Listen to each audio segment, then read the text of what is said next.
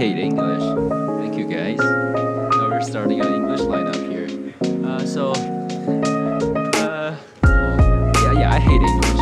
Uh, you hear this right? Okay, so let's start this podcast here. Hello. Welcome to Free Hub Radio. Uh, you're right. You're listening to my English lineup first time. So this is gonna be my very first podcast starting uh, in my English lineup. So here I also want to invite like many of my friends here talk about their lives, things they value, and uh, you know just their normal lives. Uh, today I'm very happy to have one of my friends, Martin, here. So I know Martin uh, through climbing. He's a very good climber, first of all. Uh, yeah, beyond climbing, he I think he has his own philosophy on how to achieve goals in a very efficient way. And I'm very happy to have him here tonight. And let, I'll let him introduce himself here. Sweet. Thanks, Jason. Thanks for having me here on the show. Uh, I'm glad to be here. Um, so, yeah. Um, so, I'm a climber. I've been climbing for six to seven years now. Uh, I've moved, I recently moved to Vancouver like a year and a half ago from Toronto.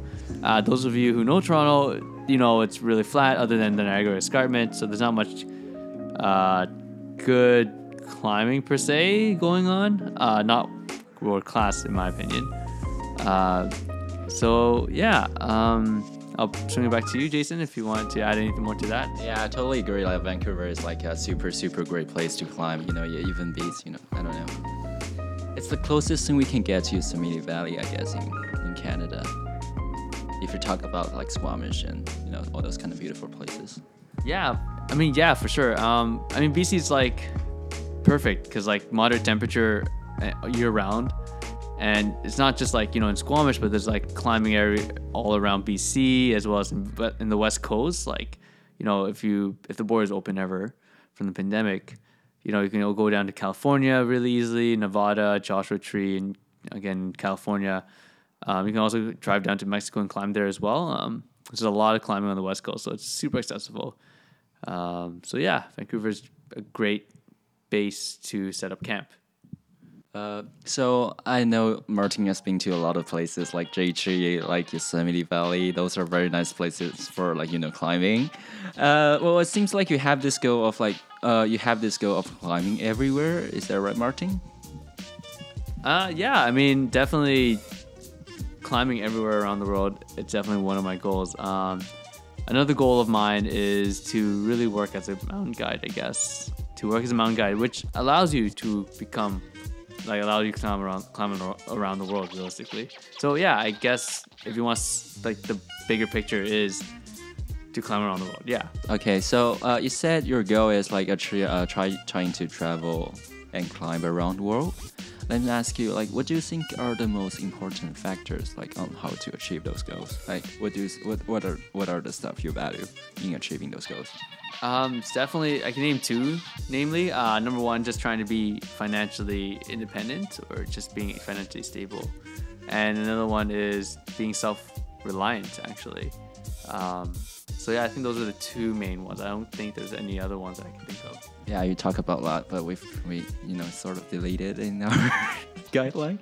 Uh, well, there's a lot more, but we can go back to that. But uh, well, I think self-reliance is a very interesting topic we can touch on because to gain self-reliance is what a, what a lot of people are trying to get right now. So let me ask you. So why do you think self-reliance is so important, Martin?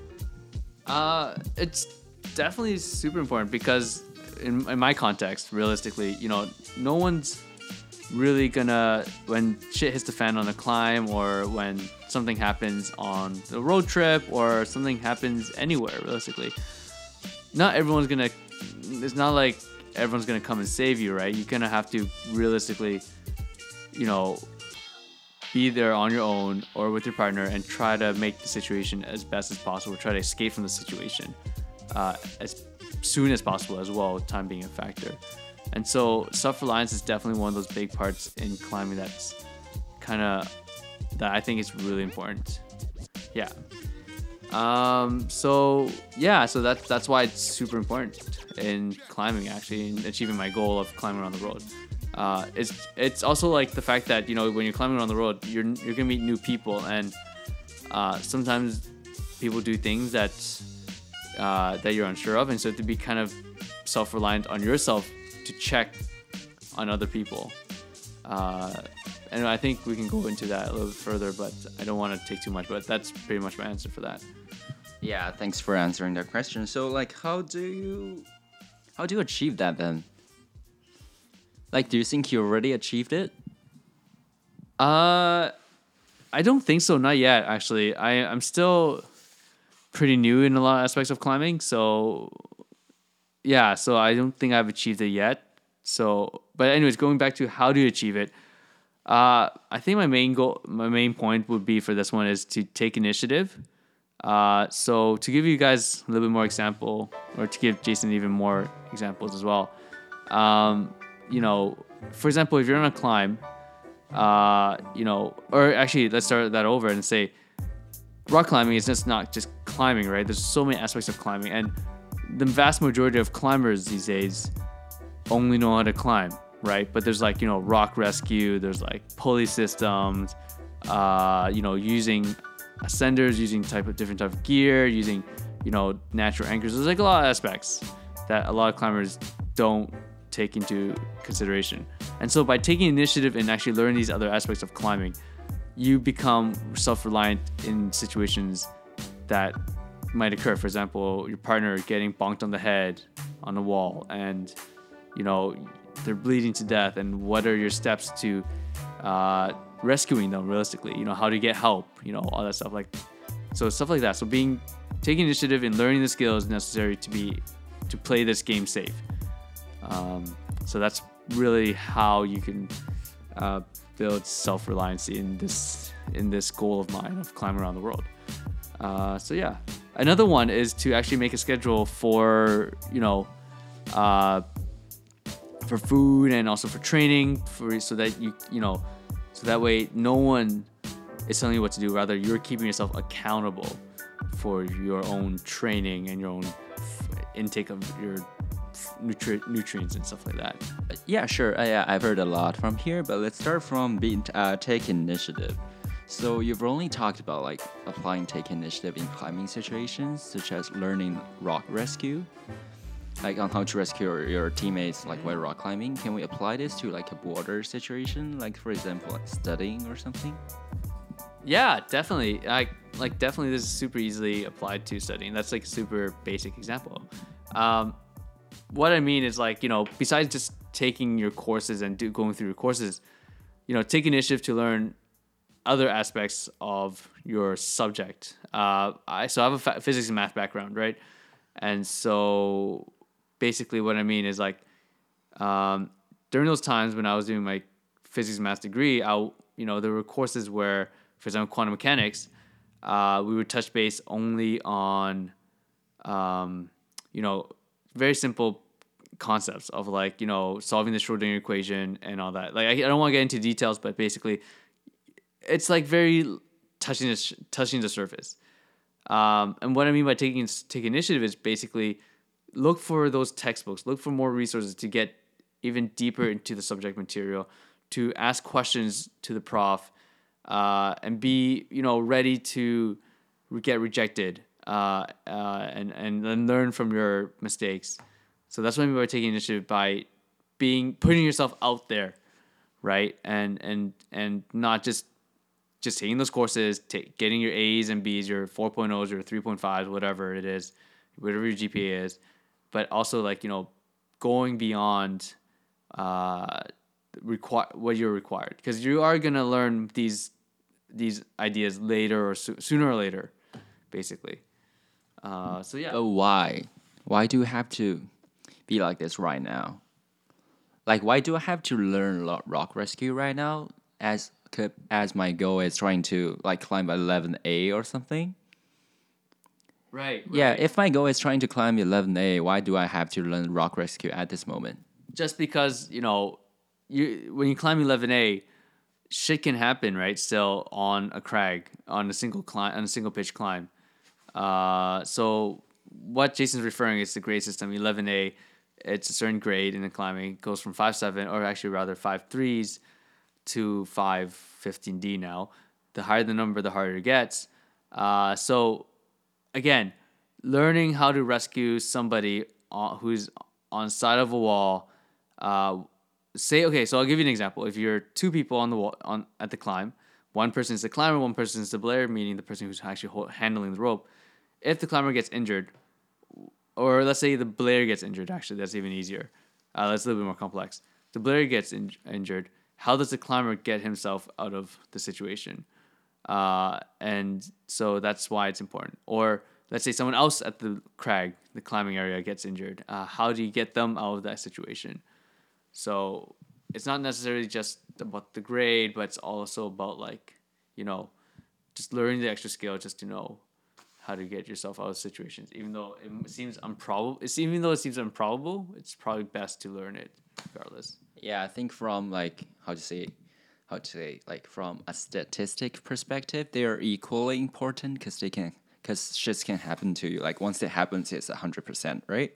Exactly. So it, it is equally important to Yeah. learn the climbing skill as learn the rock climbing, uh, the rock rescuing skill, and that's called taking initiative. Is seeing those you know accidents or things might happen to you, t- and see them as as important as what you're doing right now. Because once they happens, they're hundred percent important to you. Exactly. Yeah. You, you kind of. Exactly. Kind of want don't want to be caught uh, in a deep end and not know what to do. Uh, so it's something like that that can happen. So, uh, and also you know not every, you know, not every climb is a rock, right? It could be also snow or ice, for example. And so by learning rock rescue, you can also kind of transfer the ideas to crevasse rescues or even rescues on steep snow, for example, on a mountaineering trip. So it, you're learning you're learning how to play around. Like you're kind of get, just getting tools, and you're learning. You're gonna have to learn how to apply those tools, basically. Yeah, and it's it like it wouldn't bother you. You just need like if you had just have more tools in your toolbox, I guess. For sure. it's it's definitely not gonna hurt you. I guess that's the importance of yeah. being self reliant. That's the first thing of being like being initiative, take initiatives, right? Yeah. Yeah, but uh, how about like making the schedule? You also touched about that a little bit. You talk about like food. You talk about like, uh, sorry, training schedules, training Yeah. schedules, and you're like that's part of like being self-reliance right? How does that relate? Um, definitely. Like I think I've touched base on this. Like just trying to keep yourself accountable. So by keeping yourself accountable, no one's telling you what to do. You're the one who's relying on yourself to get to your goal by following these steps. So, for example, for food or your diet, right? If you follow your diet, right, you're you're you're you're, you're relying on yourself to be disciplined. I guess the yeah, to be disciplined enough to just follow that diet, not to deviate from it or or or not to uh yeah, not to deviate from it actually rather. And so yeah. I actually didn't understand what you're talking about, but I think we should start from a very simple topic. Uh, so what's the what's the? uh, Like do you want to take a break? I mean I can continue super fast. I was only 18 minutes. 18 uh, yeah so was- I'm, just, I'm just wondering like what's your current diet and when do why do you take that diet like how do you keep that diet let's just take that as an example on your self-reliance Sure. So I like definitely like because you know we as human beings we have free choice and everything. Uh, you know my diet basically is mostly vegetarian. Uh, maybe except for chicken and fish and seafood basically. But most of it, most of the time, I have vegetarian just because it's like easier to prep, it's cheaper and everything. Uh, but this this is gonna lead to another situation. This is gonna lead to another topic, like the financial part of it. But becoming by by being this uh, by being self reliant, uh, you kind of have to, you know, really again be accountable for your own what you're putting into your body, basically, right? You can't you should you shouldn't have somebody like you know babies like they you know they get fed from their mom and stuff like that and you know they don't get to choose what to eat. But you as an adult can choose what you eat and you need to be reliable for yourself to maintain your health. Does that make sense? Hopefully that makes sense. Uh, okay yeah yeah. Yeah but that's the, the idea is like you know you're in control of your health right? No one else is and so you shouldn't be just willy nilly, you know, eating junk. You know, try to eat more vegetables, try to eat more fruits, that kind of thing. If that makes more sense. That does make sense, Martin. But um, I feel like a lot of people actually know about this. It's like uh, it's like everybody knows it, it is super important to like keep yourself healthy. It's like you know, it's like a long term saying. You know, once you get old, uh, you're gonna spend a lot of money on like keep yourself healthy. You'd rather just keep your house like good right now. But uh, like in, I would say like in real life situations, when you're actually making a choice here, when you're thinking, what I'm gonna have for dinner tonight, should I just go like order Domino's pizza? Or uh, sorry, should I just go order like a pizza from Domino, Domino, Domino's, or uh, I don't know, or should I just stay home and you know eat what whatever I have in the fridge? Maybe it's gonna be like a pasta or something. I think a lot of people are actually gonna go for Domino's pizza.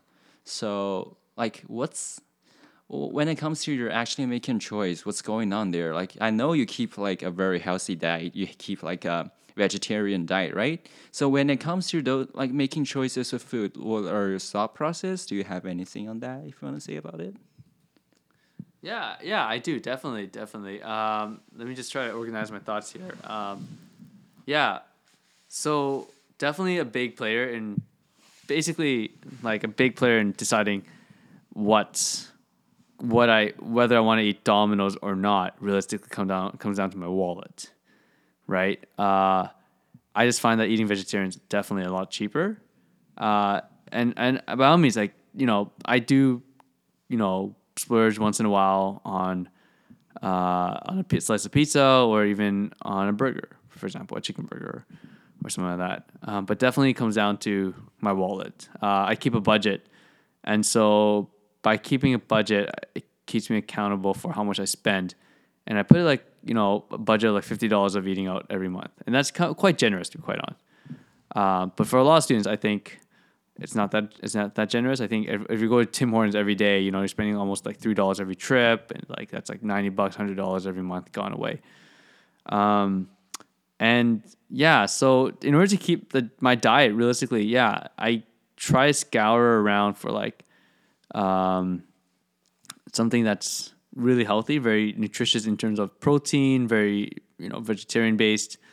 Uh, and I try to like you know find the right price. Obviously, I'm not gonna buy you know those extravagant veggies like kale or or I don't even know what are the what were some ex- extravagant veggies these days. What were those?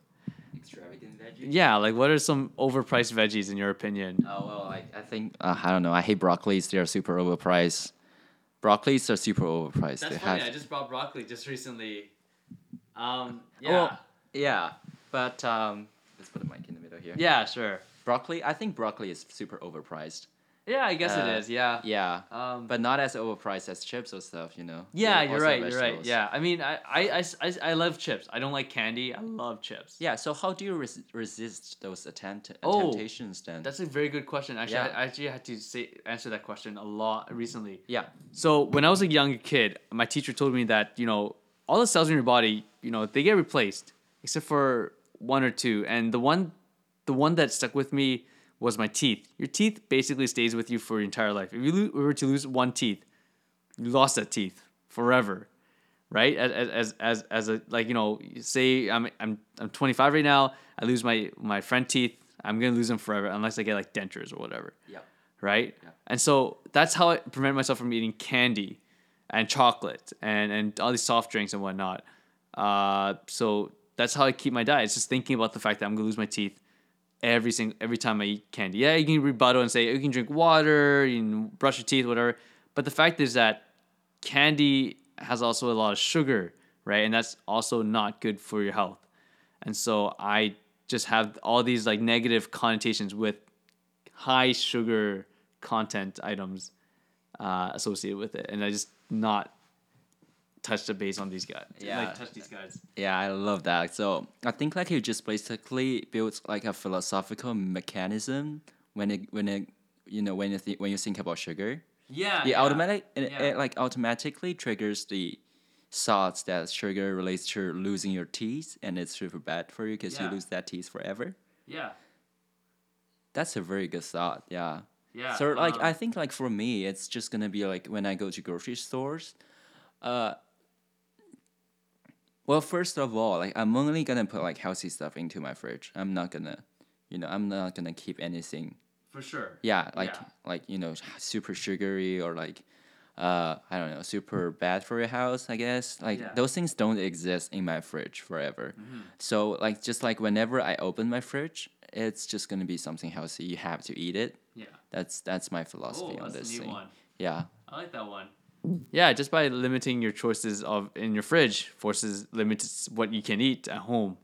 But then that also, I, I don't know. I guess uh, like if you don't have those cravings and like like, like I guess we're both kind of poor, we kind of we kind of don't have the option to like get Uber Eats every meal. No, we don't. So I guess that's a one. Way, that's actually a really good way. Yeah. Yeah, just like Yeah. being poor is the key to keep a healthy diet. I guess we touched a very important thing. Yeah, I think that's the main theme. Like, you know, to achieve my goal in climbing is to be poor, realistically, I guess. Um, so you can, you know, focus on more things. But realistically, it, it really is that. Because, like, think about it this way if you have money, and I, I work at a retail store. So what happens is, like, I, people come into my store and they buy things based on how they look, right? If you have money, you have the freedom to do that. But if you don't have money, you actually restrict yourself to not buy these things, right? And I don't know as students, I don't know whoever's listening to this, uh, but if you're if you're a student listening to this, you're broke already. Like you're in debt. First of all, you should not be spending money on like you know a pair of shoes every month or something like that, or whatever a new pair of these days Jordans or whatever. I, I don't even know. Like it's kind of ridiculous this whole consumerism thing. It's it's like getting out of control realistically. But yeah, anyways, going back to the point of the diet thing, um, to maintain this realistically, yeah, have like those negative connotations with associated with that food. Obviously, I have a sweet side to salty things like chips and stuff like that, so I, I binge on that.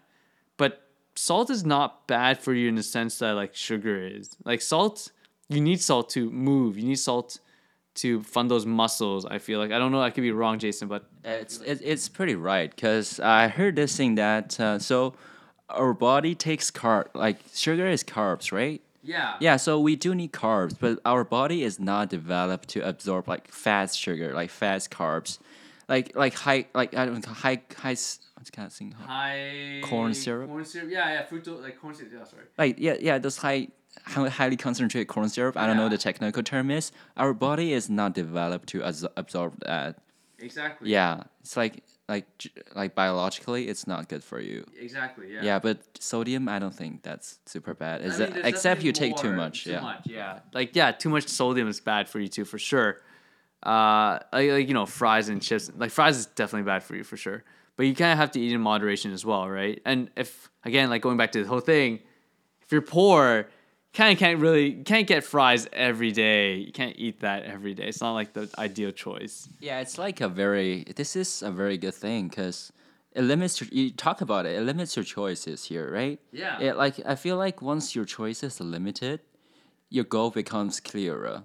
Yeah. It's like I want to apply this to like game making. If I, if I, I'll go back to the topic here. Yeah. So in game making, there's this theory that you have this like super powerful engine, game engine. You can do anything with it.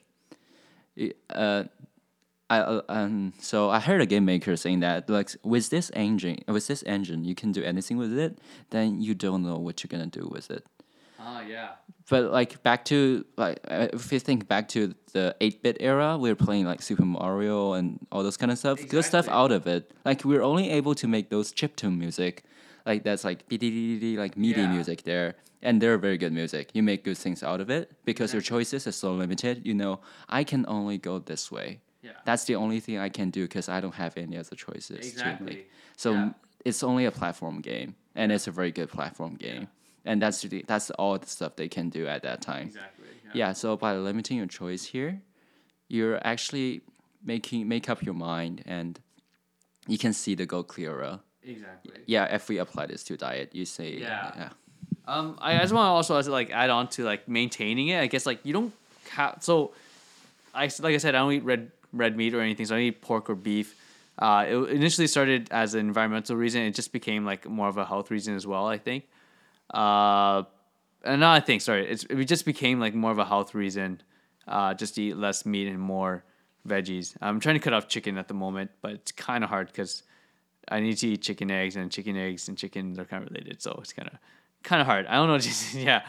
Um, and so yeah, so so maintaining this diet thing, you don't have to start like right away. You can start like, you know, I I think my parents when I was living with my parents, like you know, we started like we had like one day that we ate vegetarian, and that was Friday. That was like the end. You know, you end the week, you end the work week or school week, and you had just vegetarian for dinner, right? Like rice with like leafy vegetables and tofu, and that's it. That was dinner, right? And then you know you, you get to binge on snacks. Of course, that's bad, but like you you're not eating meat at all. And then you know you just start, and then you bring it up to two days, uh, three days a week. You, like you know, eventually just get used to it. Realistically, honestly, I don't me- I don't miss the the feel, the taste of meat anymore. I don't know, Jason. You're not vegetarian. Or you're not close to vegetarian. I'm not close to that, but um, well, um, there's certain things like I'm limiting here right now. So I don't. I'm like I'm quitting sugar.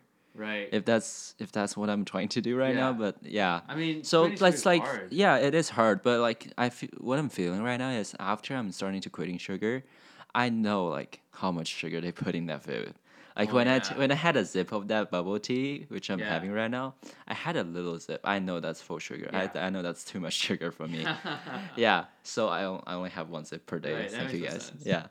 Yeah, yeah. So like once you cut everything out, you, you, and then going back to it, everything just becomes a wo- really extreme, I guess, like in terms of flavor profile. I think the you know Yeah. didn't we like we just Um, searched up. Yeah, go ahead. Oh yeah, I guess so. Yeah. I remember we talked about this. Uh, so yeah, um, so yeah, it's it's more like you don't really miss meats or for something like the that. threshold for meats is getting lower once you stop eating it. Yeah, maybe. Yeah, my threshold is definitely getting lower once I stop eating it. Yeah. Um, so That's, yeah, that's it's a part like of like getting like how you keep a very good diet. diet realistically. Yeah, it's Yeah. actually I'm I'm I'm yearning more and more for vegetables every day, like fruits and vegetables, and that's it. Like it's it's super easy like that. You just want to just crave vegetables. Like okay, of course, there's like definitely fried vegetables. I mean, still that's better than having like fried beef or something like that or whatever it is. Yeah, that's good for you. Um, yeah. Another thing in keeping with my diet actually is uh, I don't want to discriminate anybody based on body type, but just the idea of having like a big belly, uh, like you know, slopping over my hips, just looks very unappealing for myself. Realistically, like just the fact that like if I had that, I'd be very disappointed in myself because I'm limited in my movements where I can go. Like I don't want to be that guy who's like sweating while he's just walking around the supermarket. Like if you guys can understand, what if you don't understand, right, Jason? Like Uh, I totally understand what you're talking about here. So I once thought about an idea of starting a group called, called Forever Against Daddy Belly. Uh, if you see what I a good totally one. yeah, I totally get what you're thinking here. So I would like so the reason I don't like it is, is not because like you're like you're sweating while you're walking while you're walking to a mall or something. Yeah. I just don't want to have that daddy belly. You know, it's like I'm gonna I'm gonna be like a young man forever, and you know, young men usually don't get bellies and stuff like that. You you want to keep that uh, inter like you know interpretation or impression on other Yeah. people. well, That's what I thought about it. I see. Yeah, it makes myself feel like I'm younger. That's it. I don't want that belly. Yeah. Yeah. Yeah, that's definitely yeah. Um, yeah. So going back to you know how this relates to self reliance. I mean, again, it's just you keeping yourself accountable and keeping your health, you know, in your mind all the time. No one's gonna take care of it yourself. Uh, but yeah, you know, again, number one, like just try to use these tricks to help you guys, you know, get keep your diets and whatnot. And you know, being poor, you know, being poor and being fru- actually the better word is actually being frugal. Actually, um, by being frugal, you're limited in choices. You know, uh, instead of spending pizza five dollars for a pizza every week, you know, being frugal and deciding, hey, you know, I'm gonna I'm gonna save some money. I'm gonna go and you know, uh, probably bring a piece of fruit instead of having pizza, right? That kind of stuff for lunch. Heck, that's better. That's good. It saves money, like seventy nine cents per pound for I don't know an orange or something like that versus a slice of pizza is like three dollars, man. That's like a lot of saving. Two dollars savings. That's great. Um, definitely, not gonna be as filling, but you know we don't need to be that filled. Realistically, yeah. Uh, in the morning, I go by this. In the morning, you eat like a king. In the afternoon, you eat like a queen or a prince, and then in the Then gender though. Ah, yeah, for sure, gender. But you, you get, you guys get what I'm saying. Like royalty. Like you eat like royalty in the beginning. You eat like uh, uh, moderate person in the lunch, and then in the evening you eat like a peasant. You eat so little. You shouldn't be eating too much. Yeah, uh, I don't know if that answers your question. That answers a lot. Yeah, I think that's a very good answer. Yeah. Yeah, I, I don't know. That's what, what do you think? Like, what, what's what's like? I feel like, I, I feel like I don't know. My diet is very my my rules for my diet's pretty weird. It's pretty constrictive.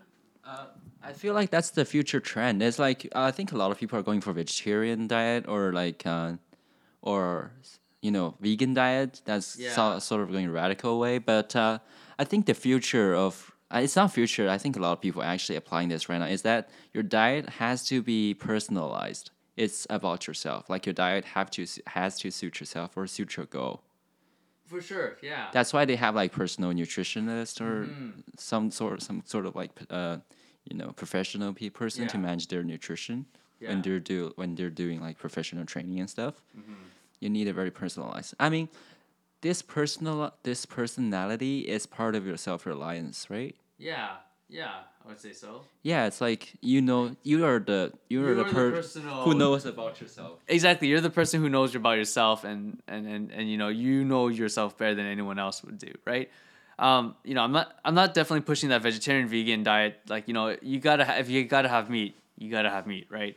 Uh, you know, um, but definitely don't overeat in that sense. Like not too heavily salted, I guess, and fats.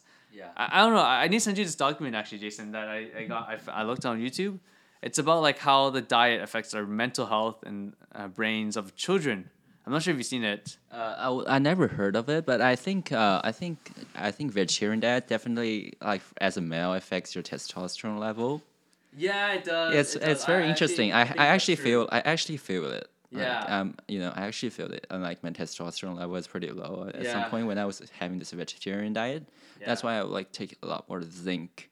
Mm, zinc. Then yeah, not it's. just protein with zinc. I mean, yeah, zinc. Yeah, that that affects your testosterone level a lot. Oh. I didn't know that. Uh, yeah, like you eat a lot of shellfish and stuff like that. They have a lot of Oh, zinc. shit. Yeah, yeah, yeah, yeah. Damn. Yeah, that, that's how you build like that's how you gain testosterone because you know, and they build muscle muscles, right? Damn. Shellf- shellfish is really expensive. I don't know if I can afford that, man. Uh, do, do you have any uh, any like alternatives to zinc? Uh, well, I also heard like lentil also contains a lot of zinc. Oh, that's good. Okay, lentils. Okay, okay, I got that. That's good. Lentils good. Yeah, just one little one little trick here. Yeah.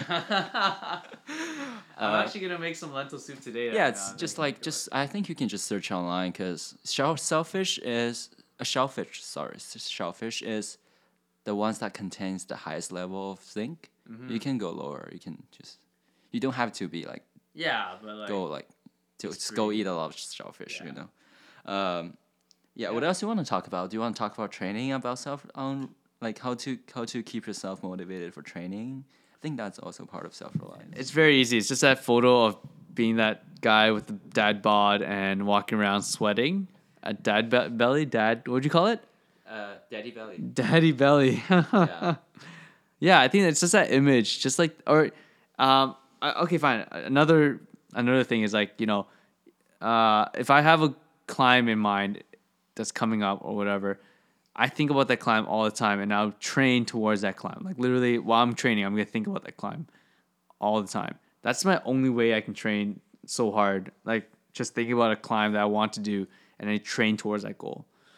Um, so it, this is again, it's mental fortitude too. That requires a lot of mental fortitude. I don't know if if that makes sense to you, but, But uh, so my question here is, if that process not enjoyable, would you still do that though? yeah, you still you gotta do it. It's not enjoyable, but you still gotta do it. It's school's not enjoyable. University was enjoyable. You gotta do it, uh, because you're there. You're there, right? You cho- you you went. You you got accepted. You're there. Um, okay, university is a terrible example now these days. Uh, okay, for example, a climb. Okay, it's easy. It, you know what? Actually, So I want to say here, like, it's A like job. not a, a job. Okay, you go ahead. yeah, a job is probably the best one. Like a job that you hate the most, but you need to do it because you need to pay the bills. I mean, definitely it's gonna be a temporary thing. You know for sure it's gonna be a temporary thing, but like it's definitely gonna be a yeah. A job is definitely the best one I I can think think the best one. I just I think you got confused here because you probably don't know what I meant, or you just Probably don't. not. You just don't get it because I feel like I. I mean, me currently, I just like, since the pro if the process is not enjoyable, I would have less motivation to do it. I- It's cause, Yeah, because like when I used to think about climb training, Yeah. uh, so I will. I have to say, like one of the biggest thing that climb attracts me is that is that like when I'm climbing, I'm fully concentrated, so I'm in the flow, and that kind of mental status is very attracting to me. That's why I do like uh, climb training. Yeah. But you you probably already passed that, you know. Period that you that every time you climb, you're still in the zone. Like, Not let me. Are, are you still in the zone when you're climbing? Yeah, I am definitely. Yeah, definitely for sure. I'm still in the zone when I'm climbing. Uh, it's definitely. I guess it's just yeah. It just comes with it with the climb. Um, I see what you're saying though before about like the the whole mental thing where it's like you feel so low motivated if the process is so long, but you have to think of the end goal realistically. I think just having that, and even though the process is like so mundane, so arduous, Yeah. you gotta really think about the end goal, and and be like, this is what I'm aiming for, okay, and just just just think about that. Like no matter what, like I don't know when I do like pull ups or push ups or something like that. Like if I get so burnt out, I just literally just space out. I don't even I don't think about the goal, but I just space out. So I don't think about the pain as well too.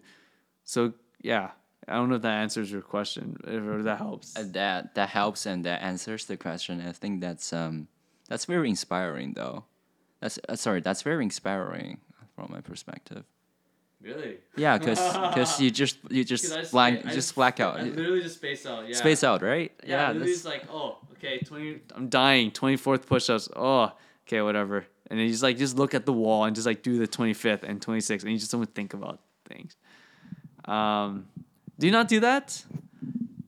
Am I the only one who does that? well, I I I definitely I think uh, I would still like feel the, I think I would feel it, but I would keep doing it for sure. Yeah. Like when I'm doing weight training, Yeah. I would definitely like keep, like even though I'm super burnt out, I would still keep like do the sets, keep Yeah, I finish the sets. Yeah. Yeah, Yeah. And so I feel like it's it's like I, and I feel like it's just like anything else too. Realistically, yeah, I just got to keep on doing it.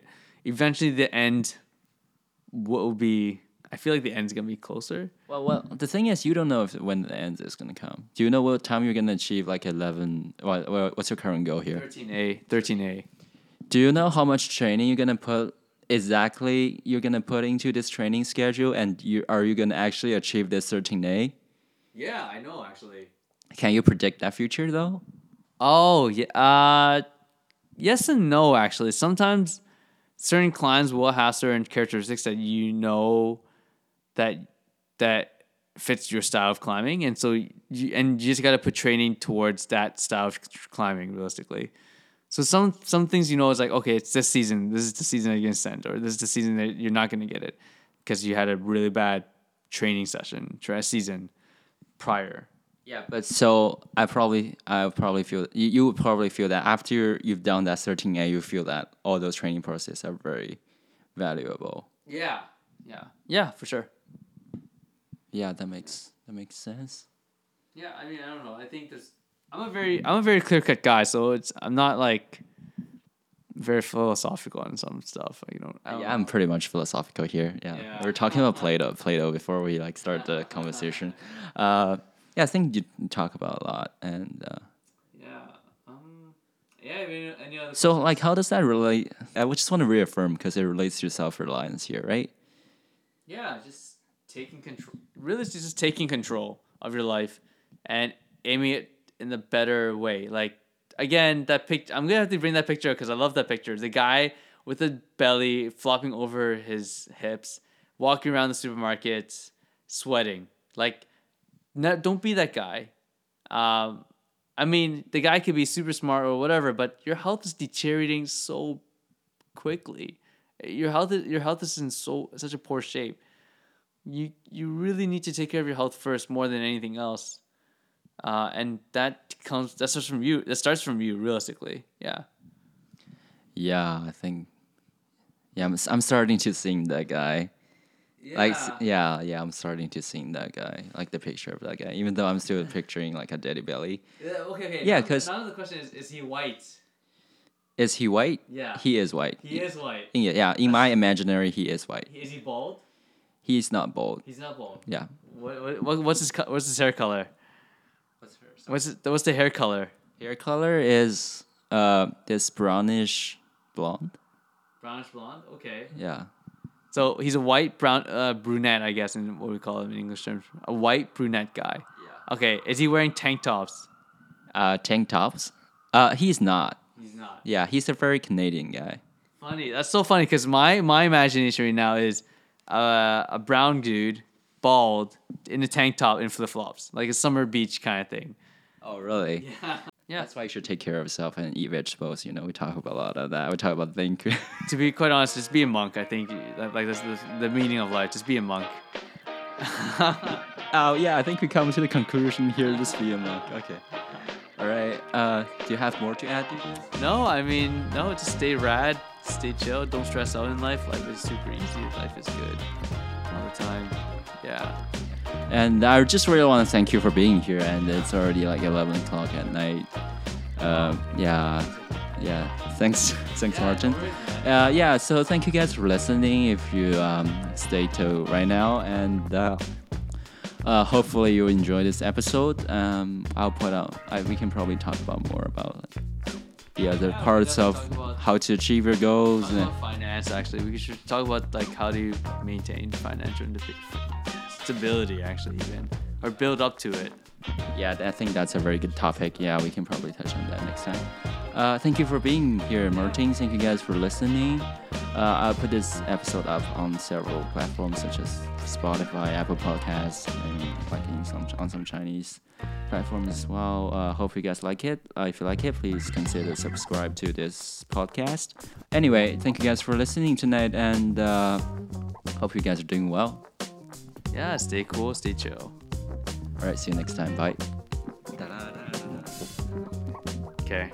But yeah, anyways, yeah, rad. experience. Pretty good.